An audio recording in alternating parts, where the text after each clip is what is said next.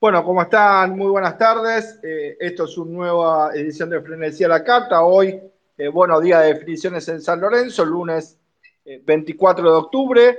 Eh, bueno, vamos con un Frenesía a la Carta, hoy lleno, ¿no? Claramente eh, de novedades más allá eh, de lo futbolístico, ¿no? Y todo lo que tiene que ver eh, con este último triunfo, con el ingreso a la Copa Sudamericana, un final de ciclo eh, exitoso finalmente eh, para el equipo de Rubén Darío y para San Lorenzo, ¿no? Que empezó, eh, bueno, de manera controversial el año con todo lo que es de público conocimiento y bueno, eh, finalmente termina coronando este trabajo en SUA, que como trabajo creo yo es irreprochable, con un San Lorenzo que hoy está metido en Copa Sudamericana, un equipo que finalmente suma 43 puntos, ¿no? Nada más ni nada menos, más del 50% de los puntos, creo yo, más de lo que se esperaba, ¿no? De este ciclo de Rubén Darío Insúa, por todas las cosas eh, que daban vuelta alrededor del mundo San Lorenzo, ¿no? Por la capacidad, claro está, eh, de Rubén Darío ni que dudáramos de su trabajo, pero con todo lo que pasaba en San Lorenzo era difícil imaginar, ¿no? Este, este presente que por suerte hoy tiene San Lorenzo. Pero bueno, no me quiero extender más eh, en el prólogo inicial, sin antes presentar, bueno, Nito Alicata, ¿no? El hombre de San Lorencismo, el hombre eh, que todos los días nos regala las novedades del mundo San Lorenzo en su canal de YouTube, que bueno, los invito claramente a que se unan porque no tiene desperdicios en general. Todos los días nos viene con un montón de información, Bruno, así que bueno, eh, saludarte, Bruno, ¿cómo estás? Buenas noches, bienvenido a este frenesí hoy. Hola Hernán, ¿cómo estás? Gracias por la invitación, gracias acá por presentarme. Sí, realmente un frenesí que va a estar bastante movido porque se está moviendo, porque se mueve la interna política que vamos a estar hablando. Así que los que están ahí del otro lado, nada, atención porque ha habido cambios de último momento, hay confirmación por parte del oficialismo. Eh, Torrico por lo pronto no será el vicepresidente primero, por lo que puedo ver. Parece que estará Mastro Simone junto con Constantino, eh, algo que parecía impensado a principio de este día, que Constantino iba a ir con una lista propia, finalmente irá como vicepresidente primero, por lo menos todo parece indicar a esta hora, tratamos de ser cautelosos con la información, y por otro lado también vamos a ver qué parte de la lista integra Torrico, si finalmente irá como vocal, por lo menos lo que yo pude averiguar y lo que me han dicho propiamente el oficialismo, es que ya era un hecho que Torrico iba a estar, así que bueno, esperando ahora las definiciones porque el oficialismo fue el último en presentarse. Así es, Bruno. Eh, bueno, justo empezamos el programa en esta hora de cierres, ¿no? Un, una vicepresidencia que se baja a último momento, ¿no? Como es la de la doctora Daniela Mina, que iba a ser la vicepresidente de, Marcelo Moretti para Bodeo en Acción. Finalmente es el empresario Darío Coronel. Eh, bueno, la sorpresa, ¿no? Que va eh, de la mano justamente de lo que vos decías, Bruno, de Constantino, ¿no? Que finalmente me voy, me quedo, me voy, me quedo, se mete en la lista del oficialismo y la duda todavía, ¿no? De si podrá ser el vice segundo, si será vocal. Eh, toda la tarde la información marcaba y daba casi por confirmado que Sebastián Torrico sería parte de la lista del oficialismo, ¿no? Con eh, también un poco los riesgos, ¿no? Que de alguna manera se vaticinaba, Bruno, que quizás estaba prom promoviendo Tías Lames, ¿no? Digo, el riesgo de la impugnación de la lista, ya que eh, no sé si tiene el aval de la IGJ quizá por eso no esté justamente en la lista, ¿no? Sebastián Torrico, porque a lo mejor no han recibido ese aval de la IGJ para poder presentarlo y era fácil la impugnación de la lista. La impugnación de la lista hacía que, bueno, incluso las elecciones podrían retrasarse, ¿no? Eh, pero bueno, esa es información por lo menos que tengo, Bruno, eh, ¿qué información tenés al respecto de, del aplazo, ¿no? Y la posibilidad del aplazo de las elecciones si es que hay una impugnación de lista. Realmente el análisis que yo hice particularmente informándome un poco con la situación política es que eh, hay chances de que haya impugnación en todo caso, pero también esa impugnación debería de venir, y no sé vos qué pensás, Hernán, por parte de la oposición. Es decir, la oposición debería denunciar de alguna manera esta irregularidad con Torrico, con Lantarón, por ejemplo, que no puede presentarse, y a partir de ahí la Junta Electoral poder postergar lo que son eh, justamente las elecciones. Ahora, tendría que picar, como digo, la oposición para que esto pueda llegar a ocurrir. ¿Me explico? Entonces, no lo veo posible. Probablemente para mí, si llegara a pasar, no creo, por más que el estatuto lo prohíba, y lo he discutido con el oficialismo propiamente, ¿eh? pero bueno, ellos están convencidos de que eh, Torrico es la figura de un contratado y que no, no está como un empleado en San Lorenzo. Estatutariamente está mal, y de hecho hay otros artículos que, lo mencionan, que esto está mal, pero bueno, yo creo que eh, todo va a ir con normalidad y que más allá de esto no va a haber impugnación porque creo que sería de alguna manera caer en el juego de Matías Lamens. Claro, sí, bueno, yo opino lo mismo, pero además está un tema eh, que puede haber una impugnación, o sea, no solo de la oposición, sino alguna impugnación de oficio, ¿no? Por decir de alguna manera, alguien que quizás no sea parte diga, bueno, esto revísenlo porque no puede ser, y no solamente tiene que ver lo de la cláusula que vos nombrabas, Bruno, que tiene que ver con que eh, tuvo un cargo rentado. Eh, claramente el oficialismo lo que va a aducir es que el jugador no tuvo un cargo rentado, sino que era un contratado, pero después a mí lo que me hace ruido, Bruno, no sé a vos, por lo menos a mí me hace ruido, el Torrico llega a San Lorenzo en 2013. Eh, o sea, recién en 2023 cumpliría los 10 años de socio, ¿no? Y ahí habría otro inconveniente parecido más al inconveniente del Antarón, eh, que ya tiene que ver con una cantidad de años de socio y no con el tema de que haya sido empleado de San Lorenzo, en este caso Sebastián Torrico. No sé qué tenés de eso, Bruno, vos. Eh, también, por ese lado también es otra irregularidad porque no le darían los años de antigüedad. Eh, todas cuestiones que también pueden estar haciendo la cuestión de que finalmente Torrico no vaya como vicepresidente primero, como estamos viendo, eh, y que hoy haya habido un llamado y que finalmente Constantino se termine, a ver, sometiendo un poco a la lista. De hecho, la información durante todos estos meses es que el candidato era Constantino. A mediados de año se mencionaba esta posibilidad de Mastro Simone. Bueno, recordémosle a la gente, para el que nos sigue, por ahí no lo sabe, Mastro Simone es un hombre clave de Matías Lamens, es el que ejecuta las órdenes de Matías Lamens. Así que bueno, eh, el ministro que decía que se iba a ir de San Lorenzo y no iba a estar más, bueno, va a seguir si es que llega a ser votado eh, Mastro Simone tomando decisiones en San Lorenzo. No sé vos qué pensás, Ernie.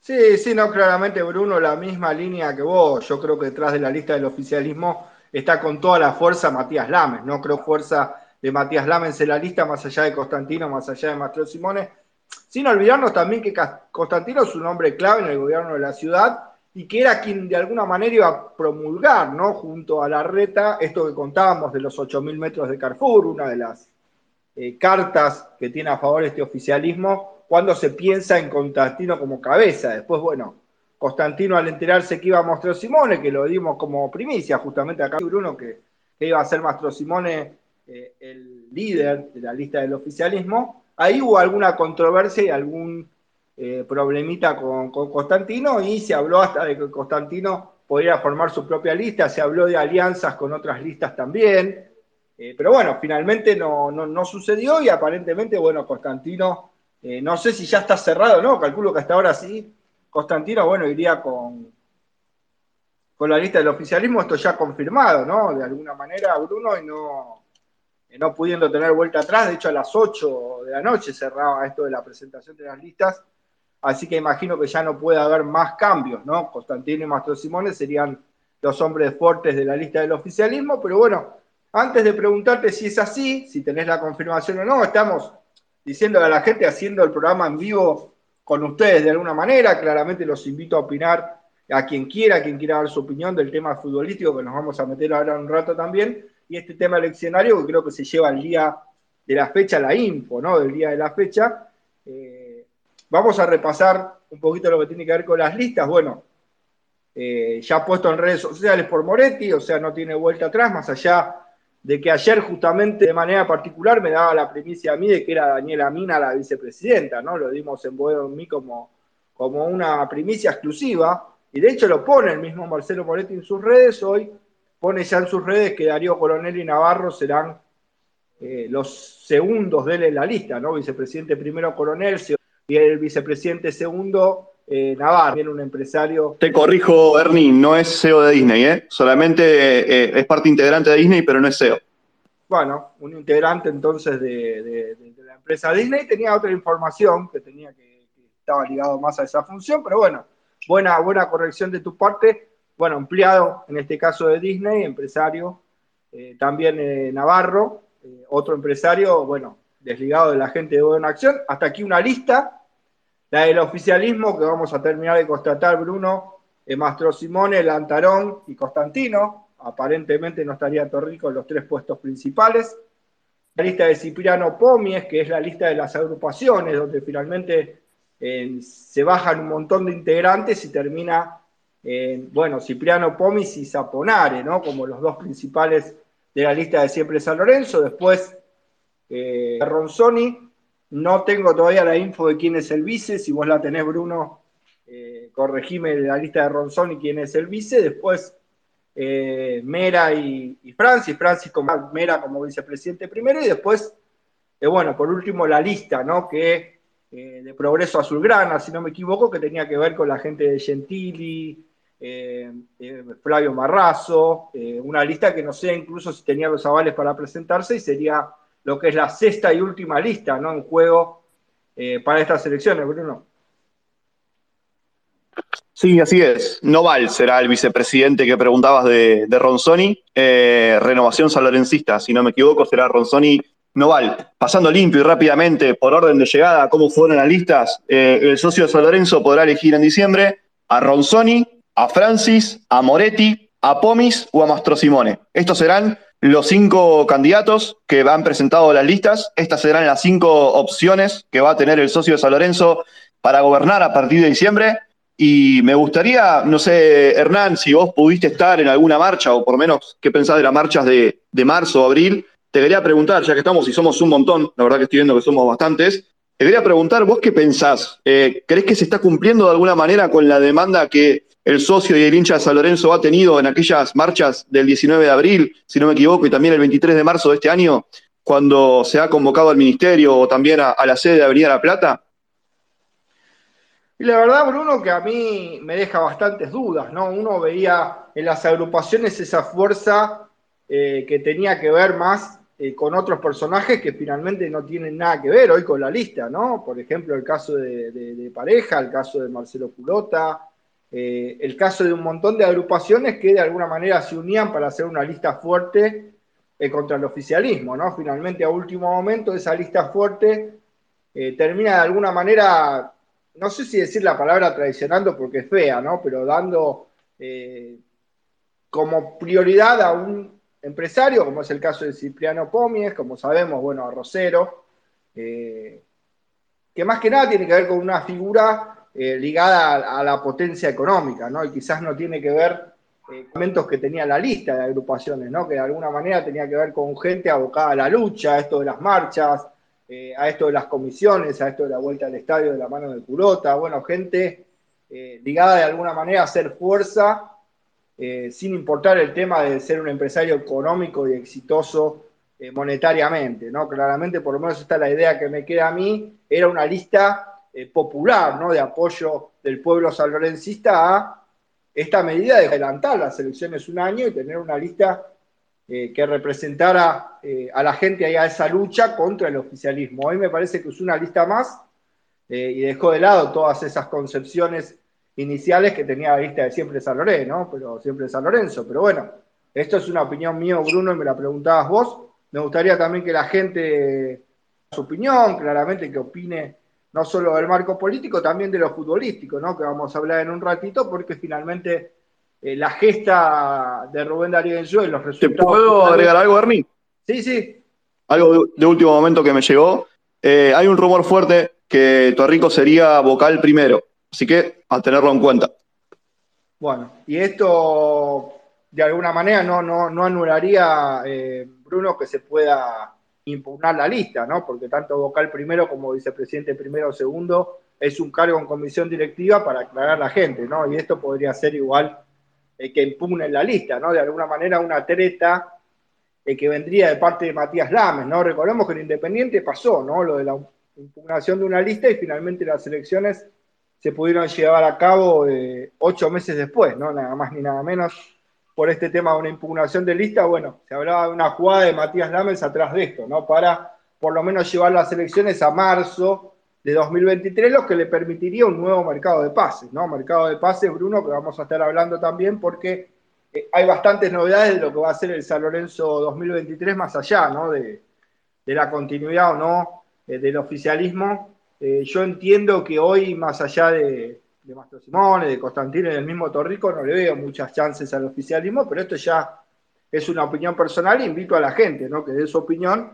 Y bueno, la tuya, Bruno, ¿no? ¿Qué, qué, posición le ves al oficialismo eh, si hoy fueran las elecciones, por ejemplo? ¿Le ves más chance que, hace unos meses atrás o, o para tu punto de vista lo mismo? Primero quiero destacar algo porque no la quiero dejar pasar. Para mí, eh, Torrico, a ver, si se llegara a impugnar la lista y llegara a pasar lo mismo que el Independiente, me daría mucha lástima que Torrico se pueda prestar para esto. Eh, yo siempre fui muy cauteloso con la información con respecto a Torrico, candidato. Cuando se rumoreaba, he chequeado adentro del club, me lo negaron rotundamente. Bueno, finalmente cada vez parece ser más cierto me daría mucha lástima, no le caería jamás al ídolo, pero me daría mucha lástima que Torri se preste para esto porque estamos hablando de una lucha, ¿no? De, los hinchas que han intentado, eh, hemos intentado también que haya elecciones anticipadamente. Después, creo que con lo, que te preguntaba anteriormente, yo realmente sí me siento decepcionado. Leo también eh, muchos comentarios y preguntas que me hacen. Bruno, si yo le di mi aval a pareja y bueno, y a los demás, ¿por qué ahora veo a Pomis y a un montón de gente que también está aliada con el oficialismo eh, ¿Puedo hacer algo? Bueno, eh, la respuesta es lamentablemente no, porque el aval va para la agrupación y no así eh, para las personas. Me explico, ¿no? Entonces, en este caso, los avales van para POMIS y el resto de los que van a integrar el Frente de Siempre de San Lorenzo. Así que me parece que no tiene la representatividad de quienes marcharon en, en aquellos momentos donde se necesitaba. Se han bajado agrupaciones, creo que, y a muchas las conozco, pero lo tengo que decir como, a ver, como periodista y tratando de mantenerlo, creo que no se ha sabido estar a la altura de las circunstancias, porque el momento San Lorenzo, creo que todos entendíamos que así lo necesitaban. Así que esa es la lectura que hago. En cuanto a la pregunta por parte del oficialismo, Bernie, que me hacías, recién hablaba justamente con alguien del club y me decía que hay un neo-oficialismo, bueno, por lo menos así lo entienden, que va a mostrarse con Torrico, que va a mostrarse con la clasificación a la Copa Sudamericana, mostrando o intentando mostrar un club ordenado. Recordemos que son ellos mismos, ¿no? Lo que lo desordenaron, pero bueno, ese será el argumento de campaña. Y si me preguntás, yo creo que más chances que antes sí tienen, creo que son otra opción, más que nada también por la oposición que hay, entonces creo que va a ser eh, una elección muy pareja. Bueno, la sensación que me deja a mí, ¿no? Que claramente, finalmente las listas opositoras me parece que han hecho más por fortalecer al oficialismo que por fortalecerse a sí misma, ¿no? Por las controversias, las subidas, las bajadas, los cambios, eh, esto de juntarse eh, determinados personajes y creo que de alguna manera ha fortalecido a un oficialismo que por primera vez en la historia, hay que decirlo también, eh, logra que un año antes se llegue a una elección, ¿no? Por lo que esto significa, o sea, te sacaron un año de gestión por todo lo que hicieron. Como decías vos, Bruno, es porque claramente más allá de la cabeza de Tinelli, no, porque estaba Tinelli, porque Tinelli renunció, porque Tinelli tomó licencia, a ver, eh, en San Lorenzo hace tiempo que está fuerte eh, las dos veredas, ¿no? El amenismo y el tinelismo. Entonces, claramente cuando estaba Marcelo Tinelli, todo era culpa de Tinelli. Y por atrás, Lames tejía su, eh, sus estrategias. Después, cuando se va Marcelo Tinelli, empieza justamente la gente de Lames nuevamente a manejar el club, más allá de que Lames se mantiene supuestamente alejado en su función de ministro de Turismo y dice que en San Lorenzo no juega. Los que seguimos mundo San Lorenzo sabemos que el que juega es Lamens, o sea que cuando no está el tinelismo, está el lamenismo en San Lorenzo, y no podemos salir de una de esas dos eh, versiones, que no deberían ser versiones, porque si uno ve la lista que se votó y ganó por el 82%, están los dos juntos en la lista.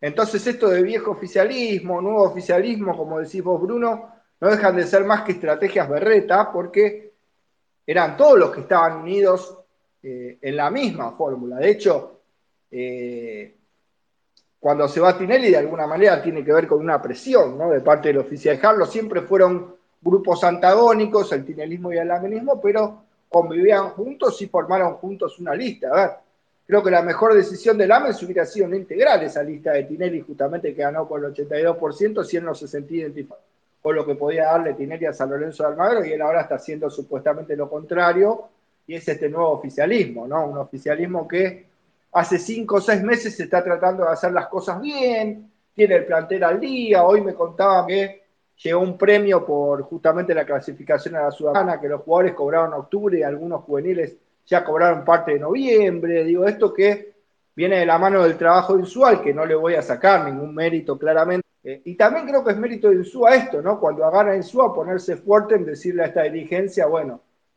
eh, si ustedes quieren que el proyecto funcione, de mi parte me tienen que apoyar y me tienen que apoyar con estas decisiones, ¿no? Que el plantel esté al día, que cobre, empezar a tener gestión, porque si no hay gestión de parte de la pata dirigencial, es que el técnico y los jugadores puedan sacar adelante una institución. Es necesario, Bruno, creo que esto nos cansamos de decirlo, pero es una realidad. Y un poco Insúa también sí, sí, te agrego a Matías Caruso, ¿no? Porque Matías Caruso realmente dijo, cero pesos se gasta y bueno, acá se trata de pagar a todos al día y no se trae a nadie porque no quiero a jugadores golpeándome la puerta. Creo que te agrego eso también a lo que decías.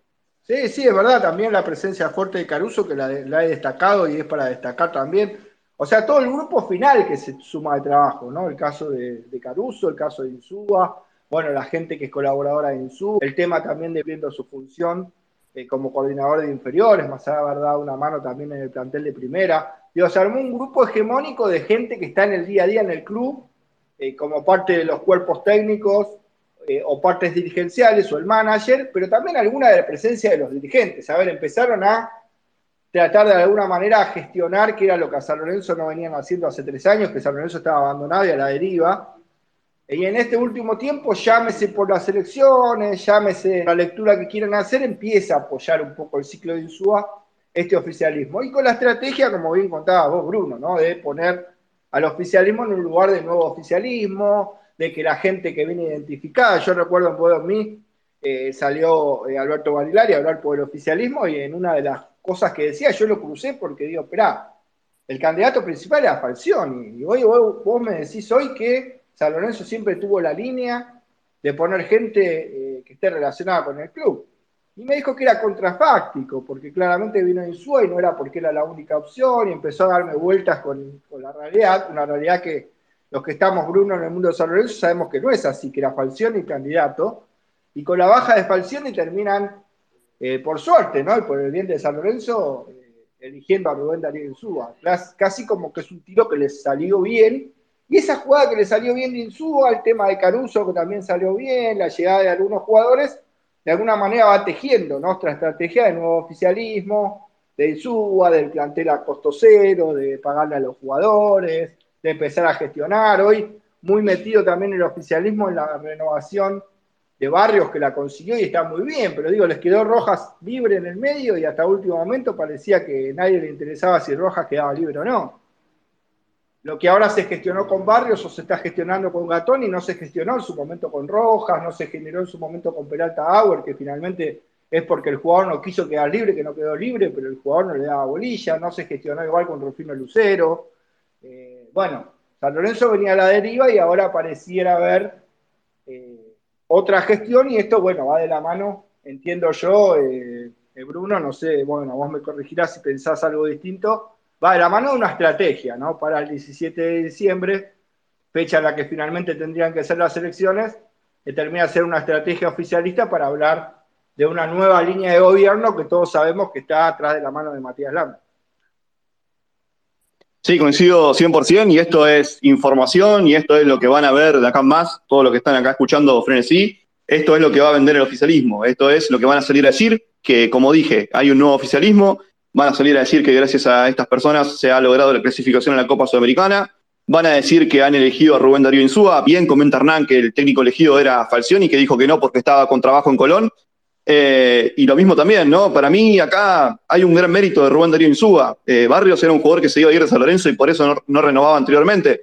Eh, ha rescatado jugadores y los ha hecho funcionar en puestos donde no se pensaba. Creo que eh, realmente el, técnico ha tenido un gran impacto en todo lo que pasó en este último, en este último tiempo y bueno, eh, creo que ha terminado también de potenciar a un San Lorenzo que lo necesitaba. A partir de ahí creo que el socio también analiza un poco ¿no? lo, que, eh, lo que piensa el socio de San Lorenzo, creo que también va a ser la diferencia entre las dos cosas, entre lo que es la dirigencia, los jugadores que se han traído, los jugadores que se han dejado libres, el derroche de dinero, la postergación de Avenida La Plata. Bueno, creo que son, creo que son muchas, creo que fue mucho tiempo de abandono. También eh, esta misma gente fue la que le levantó la mano a, Marcelo Tinelli, entonces también me pongo a analizar objetivamente lo que piensa el socio y ahí digo, voy a tener tan fácil, pero como el oficialismo tampoco te presenta una propuesta tan seria o un proyecto tan serio, porque en realidad hoy no se discutieron proyectos, sino que se discutieron personas, alianzas, entonces yo me pongo a pensar cómo van a llegar también, ¿no? Hoy Marcelo Moretti a último momento tuvo que bajar a su vicepresidenta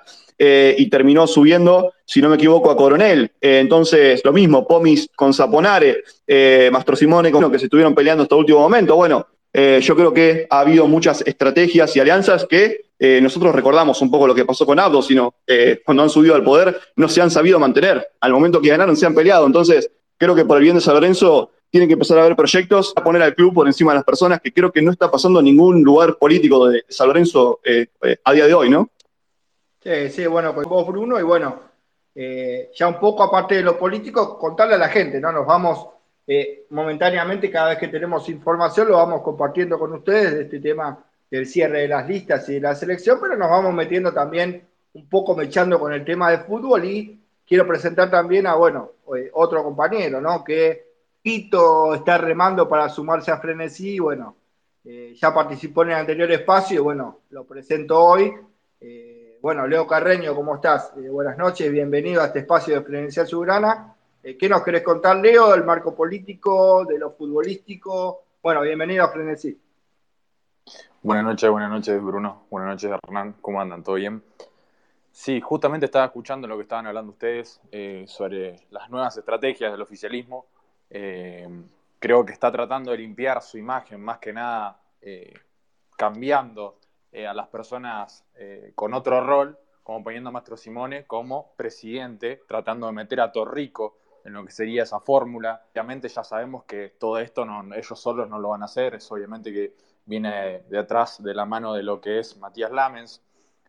justamente ahí también quieren cambiar, dar un aire como que no está Mastinelli, eh, estamos haciendo las cosas bien, le renovamos los jugadores, eh, clasificamos a la Copa Sudamericana. Como también decía Bruno, le salió bien lo de traer a Matías Caruso, eh, alguien que estaba en el club, traer gente del club como Insúa y que esté en el día a día y que de a poquito con lo que teníamos, porque al principio de lo que fue el campeonato parecía como que nos derrumbábamos, pero con San Lorencismo puro eh, ir poder saliendo de a poco a flote. Sí, es verdad. Bueno, desde lo futbolístico creo que yo, eh, al uniso nos vamos a coincidir, ¿no? Tanto vos, Leo, como Bruno, como la mayoría de la gente de San Lorenzo, que el trabajo de Insúa. A ver, ayer salió un debate lindo en Bodomía a la noche con el compañero Sanabria, le mando un saludo grande, porque él un poco se deja llevar más por el tema del fanatismo, ¿no? El fanatismo y un poco más ya le quiere hacer una estatua en Suba y yo creo que eh, vale la pena resaltar el trabajo de Insúa. Ojo, eh, coincido totalmente, pero digo, yo creo que en pos de mejorar uno tiene que poner las cosas buenas y las cosas malas en alguna balanza, ¿no? Yo creo que San Lorenzo eh, empezó de menor a mayor a tejer, sobre todo en la última parte del campeonato, un andamiaje que dejó más eh, de alguna manera identificada la gente con este equipo, ¿no? Un equipo que contra Sarmiento, por ejemplo, con la misma línea de cinco, pero con un parado distinto, lo sale a buscar y termina goleando a Sarmiento, ¿no? Y uno rápidamente se le venía a la cabeza partidos como con Estudiantes, eh, partidos como con Godoy Cruz, otros partidos en los que quedaba la misma sensación, ¿no? Que si San Lorenzo por ahí lo iba a buscar y era un poco más agresivo eh, y era más homogéneo, sobre todo en la parte del ataque del equipo, San Lorenzo podía conseguir más puntos, ¿no? Y uno quizás era crítico eh, en algunos movimientos, en algunos cambios, en Suba. Eh, siempre críticos igual con buena leche, ¿no? Claramente creo que en el peor momento de San Lorenzo, eh, desde algún lugar quizás el hincha es así, ¿no? cuando está todo bien, está todo para en Suba, y si pierde cuatro o cinco partidos seguidos, es lo que le decía yo a Walter Sanabria. A ver, empieza el torneo que viene. San Lorenzo pierde cinco o seis partidos seguidos y la gente se va a olvidar uno nunca olvida que Insúa es un ídolo, un referente del club, que respira San Lorenzo, y seguramente va a tener una espalda importante para que la gente o no lo insulte, no lo abuchee, o le pida cordialmente que deje la dirección técnica, por decirlo de alguna manera, porque pasó a Bianchi en Boca, ¿eh? A ver, estamos hablando de Bianchi y Boca. Hubo un momento de quiebre en el que ya la gente de Boca no quería que siguiera Bianchi, que tantos logros consiga. Entonces, creo que hay que separar el sanlorencismo, el hinchismo que tiene Rubén Darío el cariño que tiene la gente con la función. Cuando algo laboral no te sale mal, incluso el mismo Insúa, si sabe que no le está saliendo las cosas y está perjudicando a San Lorenzo, va a dar un paso al costado. Esto no hay ningún lugar a duda. Y no tiene que ver eh, con lo exitoso eh, de alguna manera de una gestión, ¿no? El tema de poder empezar a tener errores y que las cosas no salgan bien es producto del oficio, ¿no? A todos los técnicos le pasa. Hoy Gallardo también está dejando de ser el entrenador de River después de un ciclo de los más exitosos de la historia de River, pero justamente Gallardo entiende que ya no le está dando a River eso que él quiere o no está logrando los resultados y el desgaste y bueno, un montón de situaciones lo llevan a dejar hoy el banco de River. Y no creo que hubiera sido así si River salía campeón por 10 puntos de ventaja o ganaba la Copa Libertadores. Seguramente Gallardo seguiría eh, al mando de River más allá del fin de ciclo, ¿no? que siempre va acompañado de los resultados. Dicho esto, bueno, creo que todos coincidimos en el gran laburo ¿no? que hizo Rubén Darío Insúa y todo lo que hay para mejorar también, ¿no? De cara a 2023, sí decir, bueno, el equipo Insúa lo puso de pie, creo que entendió el momento de San Lorenzo por sobre la la función del director técnico. Uno llega, es director técnico de un equipo, pero si uno no analiza todo el panorama y no entiende la situación, es muy difícil salir adelante y creo que es lo primero que hizo Rubén Darío Insúa, ¿no? Entender qué era lo que necesitaba San Lorenzo, entender esta situación, como decía antes Bruno, tomar otro tipo de medidas en cuanto a que el plantel esté al día, que el dirigente esté presente, armar un equipo de trabajo en el que participa también Caruso, ponerse como objetivo muchas veces cuando le querían encajar jugadores, que ahora la gente se olvida, Insúa ponerse firme y decir, no, yo quiero este jugador o nada, y seguir analizando y seguir dando vueltas para armar un equipo que no le terminara siendo perjudicial a San Lorenzo, ¿no? Más allá de incluso tener que perder a un titular como era Fernández Mercado para priorizar lo económico. El mismo Insúa entendió en ese momento que no era cortar la carrera de Fernández Mercado ni beneficioso para el jugador ni para la economía de San Lorenzo. De hecho, todo ese dinero que ingresa después por la venta de Fernández Mercado es un poco el dinero en el día a día que hoy vemos de San Lorenzo de Almagro y de lo que se habla a futuro, ¿no? De la posible renovación de Batalla, de la posible renovación de Vareiro, de una compra al pase de Méndez, pero bueno, más allá de esos detalles, Bruno, eh, eh, bueno, ya nos metemos en fútbol y un poco el análisis de lo de Rubén Darío Insúa. No, la verdad que creo que el balance es sumamente positivo. Hola Leo, no te saludé, perdón. Eh, bueno, para mí el balance es sumamente positivo. Creo que eh, San Lorenzo ha sabido progresar. Eh, yo lo destacaba durante, mientras se competía en el torneo. Creo que siempre fue un equipo en construcción y ese equipo de construcción implicó también perder. Y creo que sí, algunos se podría haber, a ver, podría haber ido mejor. Estoy seguro que sí. Caso Colón, caso Lanús y también otros enfrentamientos que por ahí podríamos haber ganado pero creo que se nos terminó el torneo en, el mejor momento de San Lorenzo, con cuatro partidos ganados seguidos, ganando por más de un gol, eh, ganando con justicia siempre, con rendimientos individuales altos, con decisiones tácticas acertadas, porque creo que la del Perrito Barrios jugando en el medio fue una decisión muy buena de Rubén Darío Insúa. Pero bueno, creo que deja para el futuro tranquilidad, por lo menos es lo que yo siento, porque vamos a tener una competencia internacional, pero no siento que vamos con nada. Siento que hay una base, obviamente que la vas a tener que reforzar, que vas a tener que tomar decisiones sobre Batalla, sobre Vareiro, sobre Méndez, pero creo que San Lorenzo ha terminado bien. Un año que parecía malo, y parecía muy malo porque quedamos afuera contra Racing de Córdoba, porque nos fue mal con en todos los partidos, porque veníamos de una racha muy larga de no poder ganar, de, no poder ganar clásicos. Entonces, creo que San Lorenzo, bueno, creo que el balance, si me preguntás, Ernie, por lo menos para mí, es sumamente positivo. Eh, y bueno, creo que se han tomado decisiones acertadas y bueno, también, como, hablábamos de la política, ¿no? Y lo que implica la política, me gustaría saber eh, cada presidente o cada candidato qué es lo que piensa hacer con Rubén Darío Insúa. Digo de verdad, no, no, no para la tribuna decir va a seguir, darle de verdad el apoyo porque creo que se lo ha ganado eh, el gallego. Y bueno, para mí tiene que ser entrenador, además de que tiene contrato, obviamente, ¿no? Sí, Bruno, bueno, creo que hoy nadie se animaría. Ahora le voy a preguntar también a Leo eh, qué piensa del ciclo Insúa y bueno, algunas consideraciones más del tema del ciclo Insúa eh, y el resultado ¿no? del entrenador de San Lorenzo, pero digo, ¿quién se animaría hoy a discutir la continuidad? eh, de Rubén Darín Insúa. No creo que ninguno de los de las cinco listas que finalmente vamos a repasar, bueno, Moretti, Coromi, Zaponare, Mastro Constantino, Francis Mera, Ronzón y Noval. Estos ya son datos informativos y irrevocables. Eh, después, bueno, hay que terminar de confirmar lo de, lo de Torrico eh, con el tema de la vocalía eh, o no. Todavía no me llega esa confirmación oficial. Si vos sí la tenés, Bruno, bueno, corregime. Pero bueno, esas son las. No, por ahora no. Sí, Bruno. No, no, por ahora no tengo la confirmación. Le pido a la gente por la desprolijidad, pero bueno, vamos chequeando en el momento mientras vamos hablando de la información que tenemos a, a este momento, ¿no? Tratamos de ser cautelosos. Así es, bueno, sí, bueno, las duplas confirmadas, ¿no? Vuelvo a repetir, Moletti Coronel, Pomi Zaponare, Mastro Simone Constantino, Francis Me, Ronzón y Noval, las cinco listas finalmente las que podrá elegir el socio hincha de San Lorenzo, eh, habilitado para votar claramente a partir del 17 de septiembre en Avenida La Plata. Pero bueno, eh, quería seguir bueno, con el tema de, de Insúa y el tema de lo futbolístico. Eh, y bueno, preguntarle un poco a Leo su impresión ¿no? de este ciclo de Insúa. Y bueno, eh, su panorama de lo que viene, Leo, para el San Lorenzo 2023. Sí, justamente hablando de lo que fue el Insúa, este corto que tuvo en los partidos del campeonato, creo que es sumamente positivo. Eh, y más que nada se, se, nota mucho la confianza que le dieron al técnico. San Lorenzo hace mucho tiempo que no tenía ningún proyecto así deportivo a largo plazo. Es uno de los técnicos que, que más duró en los últimos 5 o 6 años, si mal no me equivoco, si no corríjanme.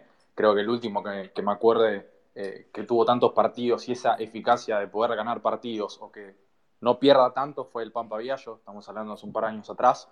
Eh, por eso justamente habla también de un proyecto que eh, que no parecía que iba a funcionar, se lo veía claramente que tenía muchas ganas de trabajar, San Lorenzo no tenía muchas herramientas, tanto en lo económico como en lo futbolístico, veníamos de quedar afuera con Racing de Córdoba en la Copa Argentina, con el ciclo de Troglio que parecía que iba a levantar un poco, con jugadores como Centurión, que prometían, se terminó pinchando todo y una salvación como Insúa, que da poco, justamente hablando de lo que es futbolísticamente, vino, plantó su línea de 5 y dijo, así vamos a jugar hasta lo que resta del campeonato, no tenemos jugadores, me quieren traer los jugadores que yo no quiero, no los quiero, por eso quiero los pibes del club.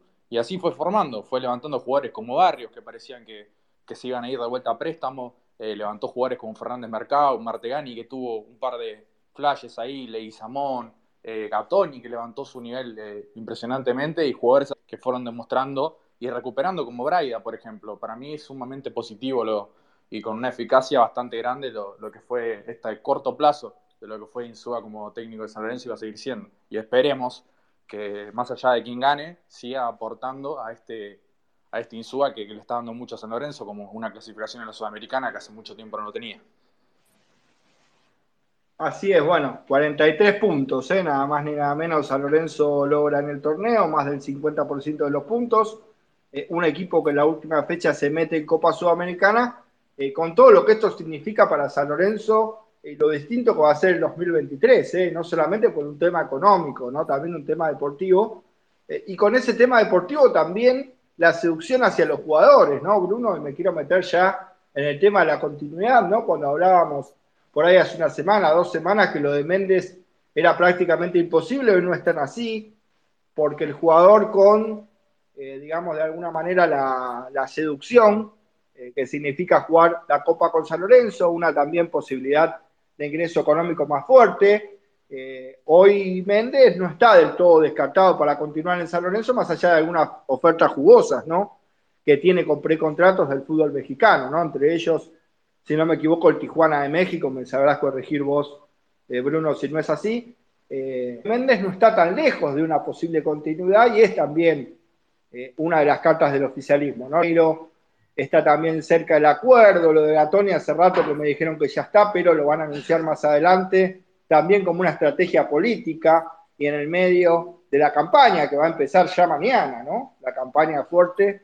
Hoy fue la presentación de las listas y mañana empieza la campaña fuerte. Imaginamos que ya empezarán las propuestas, cosa que hasta acá no hemos escuchado mucho de las propuestas del oficialismo. Va a estar lo que contaba Bruno, ¿no? Lo de los 8.000 metros, lo de la nueva conducción, el nuevo oficialismo, eh, el tema de Rubén Darío Insúa, los jugadores eh, de alguna manera que se suman a trabajar emparentados con San Lorenzo, esto del sismo, esto de, de, dar una nueva identidad al equipo y también, bueno, acompañarlo con esto, ¿no? Con una renovación de Vareiro. Hoy es una carta que les puede generar un voto, la renovación de Batalla lo mismo, la renovación de Méndez ni que hablar, e, y se mete lo futbolístico una vez más en lo político, ¿no? Este buen semestre del equipo de Rubén Darío Insúa les hace crecer la aguja en favor, ¿no? Del oficialismo y ni hablar si encima logran la continuidad, ¿no? De algunos jugadores que, las, que han rendido y con los que la gente se encariñó, ¿no? Hablo con el tema de Batalla, Vareiro eh, y Méndez. Bueno, no sé qué tenés, Bruno, al respecto de esos tres nombres.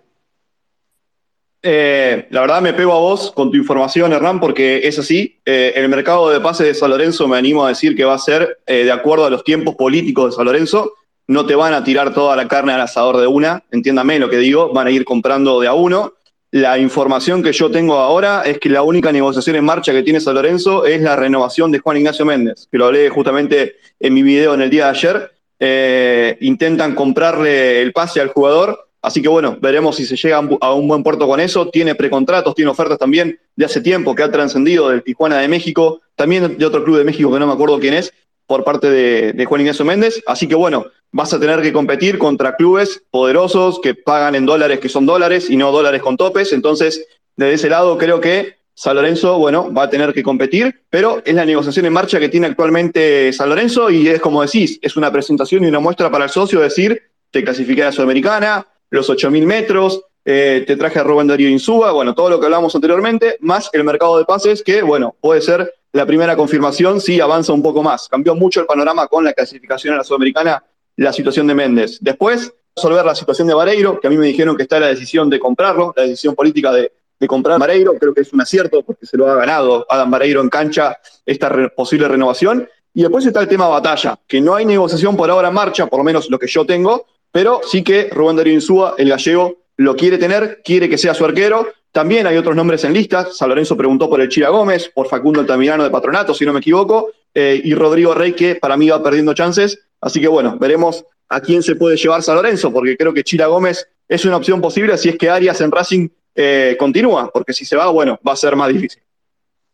Bueno, ahora le voy a preguntar a Leo eh, qué información tiene al respecto, pero ahí aparece lo que vos decías, Bruno, también de la lista, ¿no? Que empieza a aparecer de algunos nombres que iría acercando Matías Caruso para después consensuar, ¿no? Claramente con el cuerpo técnico. Recordemos que San Lorenzo el 31 de este mes vuelve a los entrenamientos y la idea es jugar eh, algunos amistosos antes del Mundial, ¿no? Se habla de una plaza de jugar en Uruguay, bueno, se habla de algunas versiones todavía no confirmadas de la posibilidad de San Lorenzo y un par de amistosos antes del Mundial, ¿no? Para eh, de alguna manera seguir moviendo al equipo, ya el 31 claramente sin Torrico y sin Ortigosa, pero eh, con el resto de los jugadores teniendo sectar, porque bueno, hasta el 31 de diciembre son jugadores de San Lorenzo, el mismo caso de Vareiro, más allá que renueve o no, Méndez hasta el 31 de diciembre tiene tienen contrato con la institución y la idea es hacer estos partidos amistosos y empieza a aparecer en la lista de jugadores de Matías otros nombres, ¿no? Como bien decías vos,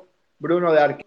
Eh, después, bueno, el tema de algunos laterales que están dando vuelta también, que serían los puestos que pidió reforzar Rubén Dorinzú, y después los puestos que tienen que ver con los jugadores que se van o no. Yo creo que si Méndez se queda y vuelve Insaurralde porque Gimnasia no hace uso de la opción y vuelve Palacios eh, porque Banfield no hace uso de la opción, no sé cuántos volantes más puede incorporar San Lorenzo. Está dando eh, vuelta el nombre de una posible vuelta de Blanco, también el nombre del Pata Castro, eh, pero creo que tiene que ver un poco con algún éxodo posible que pueda haber en el plantel. Está lo de Maroni que está más cerca de volver a Boca hoy que de continuar en San Lorenzo. Hay una posible venta también de Agustín Martegani, ¿no? que creo que es uno de los jugadores que si llega una oferta estaría la decisión de venderlo, sobre todo porque no ha sido eh, uno de los jugadores claves de Rubén Darío Insúa. Creo que si le preguntase a Insúa, Méndez o Martegani, prefiere que San Lorenzo retenga a Méndez, ¿no? más allá de lo que significa Martegani, siendo un jugador que salió a las inferiores y uno de los, de los proyectos interesantes que hay en San Lorenzo, creo que la oferta es uno de los jugadores a vender, ¿no? Eh, entonces el éxodo tendrá que ver esto, ¿no? Decir, bueno, si Martegani y Maroni se van, y va a pedir Insúa claramente un volante ofensivo, y ahí, bueno, el Pata Castro, Seba Blanco y algunos otros nombres pueden tomar color. Si no, ya lo dijo el entrenador, Bruno, Leo, ahora te voy a pasar a preguntar a vos. Ya lo dijo el entrenador, poco pero bueno. En la delantera pasa lo mismo, yo creo que si se queda Vareiro, sabemos que se queda Bombergar, está todavía pendiente la renovación de Blandi, pero se quedaría Blandi por seis meses. No sé cuántos delanteros más pueden llegar a venir en San Lorenzo, quizás algún delantero más. Eh, aparece también hoy como sorpresa el nombre de Facundo Colidio, más un extremo, no que un número 9, eh, un jugador que pareciera que agregó la lista eh, Matías Caruso, que por lo menos a mí me parece un proyecto interesante. Creo que San Lorenzo necesita un delantero que pueda ir por banda, no tanto por derecha como por izquierda se mueve Facundo Colidio, me parece que es un proyecto interesante, pero muy ver esto de los refuerzos con los jugadores primero que se queden. ¿eh? Claramente si se va a Vareiro, San Lorenzo va a buscar un 9, pero si no, eh, no sé, quizás el tema de aceptar a Cauterucho, que quedaría libre, eh, es una de las opciones también que está dando vuelta, pero no sé si mucho refuerzo va a haber en el caso de que se fije la continuidad. En la defensa lo mismo con Gatón y Zapata, si se toma la decisión de que Gatoni renueva y mínimo hasta junio se queda y se queda Zapata, no sé cuántos marcadores centrales puedan venir a San Lorenzo de Almagro, estando también a vuelta Agustín Lamosa, ¿no? que vuelve de nuevo a Chicago y me dicen que por lo menos el cuerpo técnico lo va a ver al chico Agustín Lamosa, así que bueno, eh, no sé Leo si te querés pegar con alguna info o algo que tenga que ver con opinión respecto del plantel. Sí, sí, justamente para mí el primer paso de San Lorenzo, más que nada antes de empezar en, en jugadores empezar a meter en carpeta, sería retener a los, a los jugadores que, que se les vence el contrato, jugadores que, que ya se, se, les termina el préstamo y ir viendo, negociando, como viene hace un par de meses, eh, los pases como de Méndez, que a Méndez, por lo que tengo entendido, díganme si me equivoco por la información que manejo yo, que se quiere quedar en San Lorenzo, por lo que me dicen, se quiere quedar en San Lorenzo, Además, eh, lo que también le, le, llena mucho a él es que San Lorenzo va a jugar una Copa Internacional, que al parecer antes no, no, no, no, no lo convencía del todo. Además, San Lorenzo ahora tiene plata, se le podría decir, tiene un ingreso de plata muchísimo mayor a lo que era al principio del campeonato, que prácticamente incorporamos jugadores eh, gratis, se podría eh, pero para mí el primer proyecto de San Lorenzo es justamente eh, renovar los contratos a Zapata, a Gatoni, eh, ver cómo comprar el pase de Vareiro, comprar el pase de Méndez, eh, jugadores eh, que están afianzados ya en lo que sería en el equipo de Rubén Darío Insúa y de ahí ver qué jugadores también se pueden traer. Sí, sí, exactamente. Creo que un poco el mensaje de Insúa es este, ¿no? Tratar de rescatar también este grupo, ¿no? Por ejemplo, lo de batalla yo le preguntaba a un colaborador Insúa el otro día y me decía 110%. No me dijo 100, ¿eh? 110% que quiere la continuidad de batalla, Rubén Darío Insúa. Eh, y en esto viene a colación de alguna manera la importancia que pueda llegar a tener de Becky, ¿no? Un arquero que vuelve.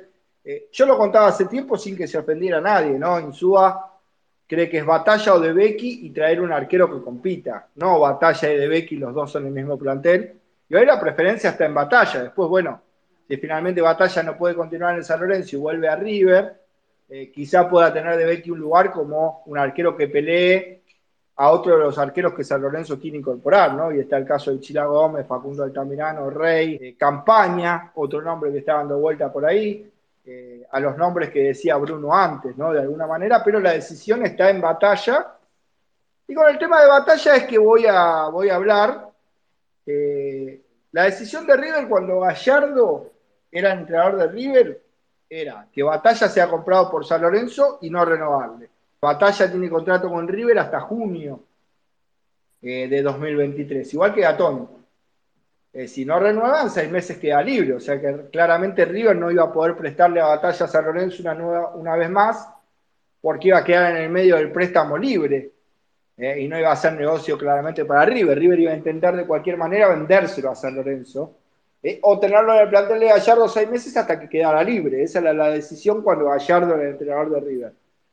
Con Gallardo fuera de River, el presidente de River Pinto ahí tiene alguna duda, ¿no? Dice, bueno, eh, no sé cuánto le queda a Armani en River, no sé si River va a buscar un arquero, tampoco sobra mucho en el fútbol argentino. ¿Por qué no llamar a Batalla que renueve? Que renueve con River, por lo menos un año más, y ahí darle la posibilidad de volvérselo a prestar a San Lorenzo. Así que bueno, de alguna manera la salida de Gallardo eh, le da lugar a San Lorenzo a poder conseguir un nuevo préstamo por batalla con una nueva opción, Digo que San Lorenzo pueda comprar a lo mejor una porción eh, del pase de batalla y extender el contrato de batalla con San Lorenzo siempre y cuando el jugador primero firme un contrato con River, ¿no? Porque queda libre, como decía, en junio eh, de 2023. Esa es la información que por lo menos tengo hoy de batalla. No sé, Bruno, lean si tienen algo diferente.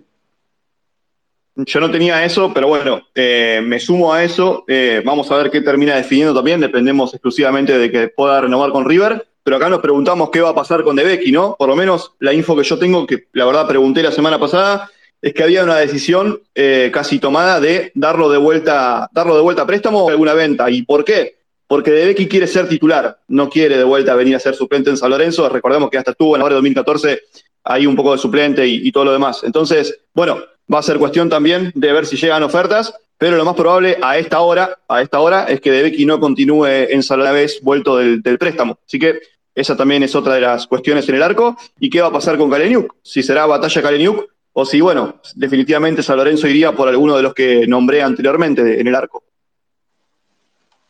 Sí, sí, sí, yo creo que, bueno, el panorama del arco me parece que hay una decisión de Rubén Darío Suárez, lo que tiene que ver con la continuidad de batalla y también...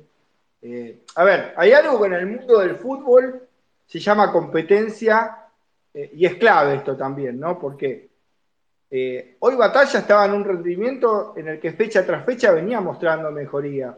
Y mucho tiene que ver también con el arquero que estaba sentado en el banco, en este caso Torrico. O sea, Torrico te pone la vara muy alta. Es un arquero de la historia de San Lorenzo que vos sabés que ante la mínima eh, cagadita que te mandabas, el mínimo error, y salís del arco. O sea, eso te pone en una competencia entre arqueros, te pone la vara bien alta.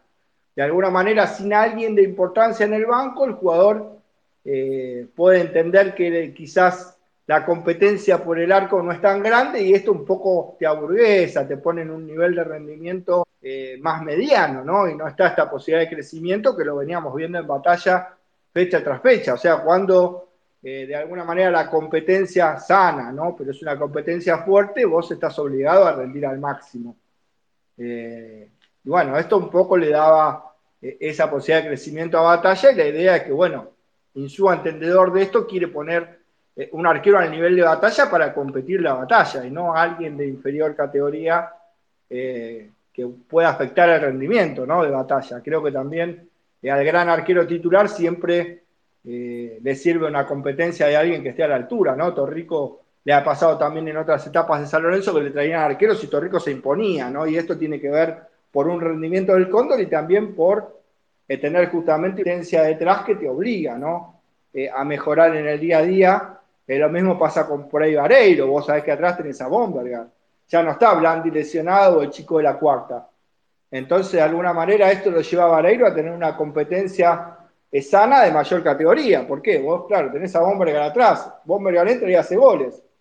Jugás uno o dos partidos mal y perdés el puesto. Y esto, esta competencia sana hace que, bueno, de alguna manera a veces el rendimiento de los jugadores sea eh, superior, ¿no? En algún caso, eh, cuando vos tenés competencia de puestos, en el tema del marcador central terminó pasando algo parecido, ¿no? Tony Zapata Hernández en buen nivel, pero entra Campi y cumple. Entonces vos sabés que sos Zapata, Gatoni, Hernández, y no rendís y atrás tenés a Campi.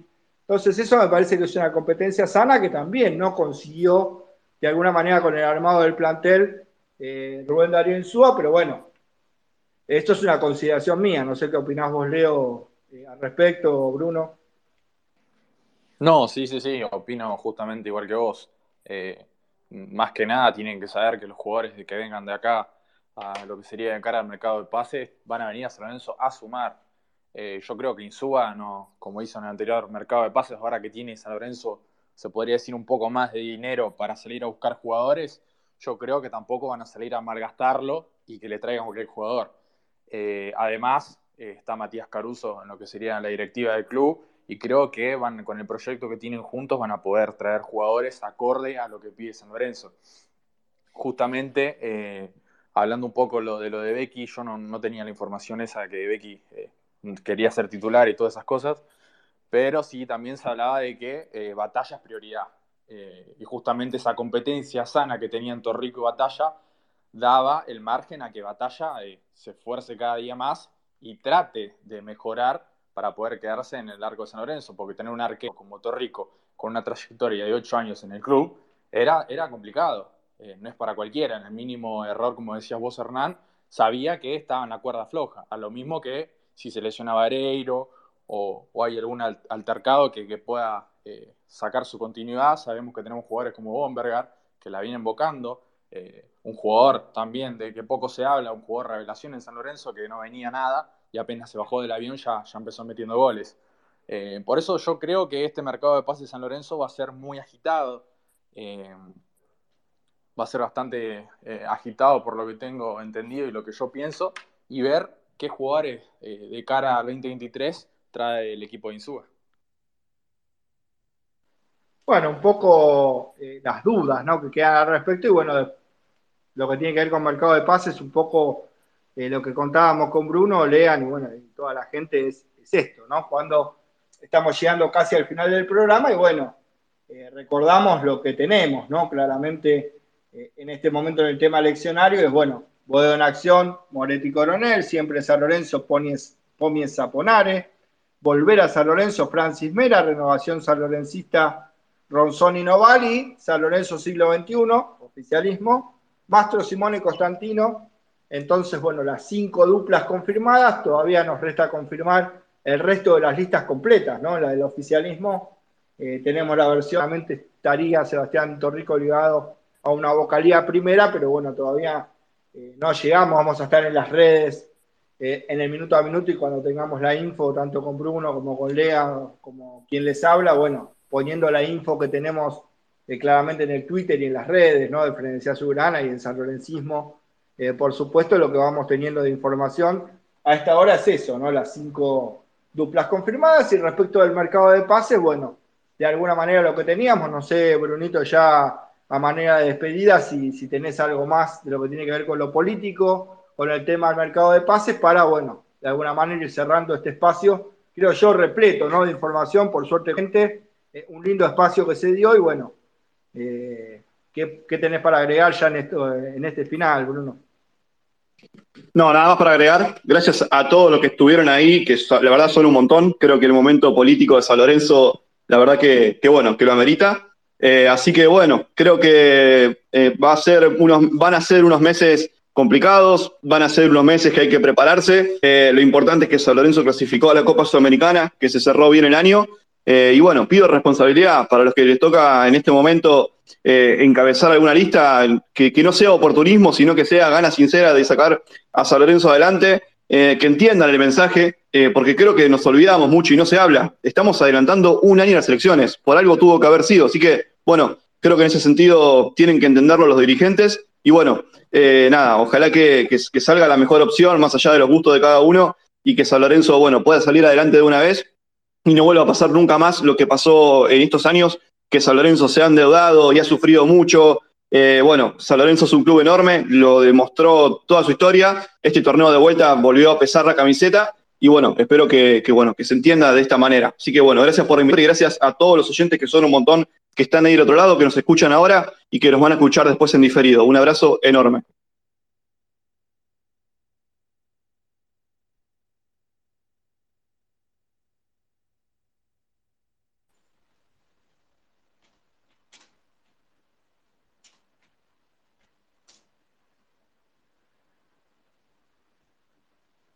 Así que bueno, eh, no, no, no, lo termino de escuchar, parece que se está reconectando eh, Bruno, parece que un problemita de conexión. Bueno, Leo, lo último, ¿no?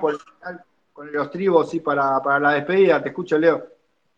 Nada, más que nada agradecerle a toda la gente que, estuvo prendido a lo que fue este, este programa de Frenesí a su grana con mucha información. Gracias a vos también, Hernán, por el espacio como siempre. nada, esperemos que más allá de estos dos meses que vienen sobrecargados de, de pura información y lo que serían las elecciones, esperemos que se pueda salir del todo el club adelante, sabiendo que eh, el club venía estando mal y era un fierro caliente y ahora como que todo se está acomodando, así que esperemos que, tiren todo para el mismo lado, que es San Lorenzo, como le es por su historia tan grande y esperemos salir adelante como nos merecemos como un club grande. Bueno, muchas gracias a vos por participar, también a Bruno, también a cada uno de los cuervos, ¿no? Que está el cuervo, Conde Charlie como siempre, Dani García, eh, Roberto Metro Cuadrado, Fernando, Andrew, Valentina, Sergio, eh, Nacho, Mariano, Gonzalo, Marcelo, Martín, Elena, Carlos, Gabriel, Fernán, Chávez, Tito, Federico, bueno, todos eh, los que están siguiendo a este frenesí. bueno, agradecerles una vez más por la compañía y bueno, invitarlos nuevamente al próximo lunes, seguramente ya con un panorama desde lo político definido y bueno, eh, hablando también posiblemente de lo que tenga que ver con los amistosos y lo que tiene que ver con la actualidad futbolística del equipo de Rubén Darío Insúa, refuerzos y demás. Así que bueno, eh, hasta acá llegamos con el frenesí a la carta del día de hoy. agradecerles a todos por estar del otro lado. Será entonces hasta el lunes a las 20 horas, no sin antes invitarlos al jueves, eh, el jueves de pasión, con los compañeros de Pasión por el Ciclón, Juancito Acuña, León Rotondo, el día jueves eh, también por el Twitter Space de eh, Pasión por el Ciclón, arroba Pepe Ciclón, y también por StreamYard y por YouTube. Eh, un lindo programa, ¿eh? Noche de Jueves de Pasión, con alguna sorpresita y alguna entrevista, alguna sorpresa importante para la gente que está del otro lado. Así que bueno, agradecerles por la compañía. Hasta acá ha sido el espacio de hoy. bueno, gracias Cuervos, muy buenas noches. Será entonces hasta el lunes que viene. Muchas gracias, buenas noches.